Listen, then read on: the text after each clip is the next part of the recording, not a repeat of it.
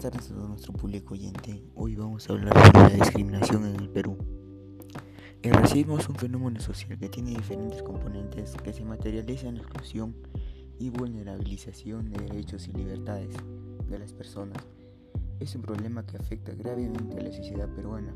Más de la mitad de peruanos se ha sentido discriminado, siendo las principales manifestaciones de discriminación la negatividad a ser afendido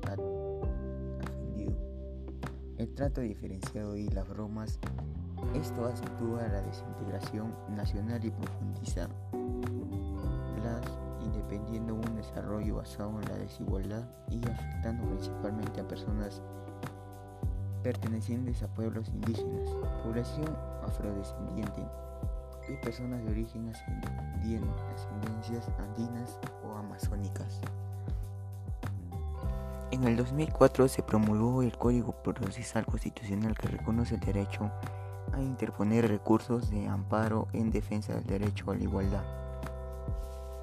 En el 2006, la Municipalidad Digital de Magdalena emite la ordenanza número 292, primera norma emitida por un gobierno local que prohíbe la discriminación. En el 2010, mediante la ley número 26561 se crea el Ministro de Cultura y Bicentenario. La interculturalidad tiene entre sus funciones de proponer mecanismos para evitar cualquier tipo de, de oclusión o discriminación. Gracias a nuestro todo público oyente.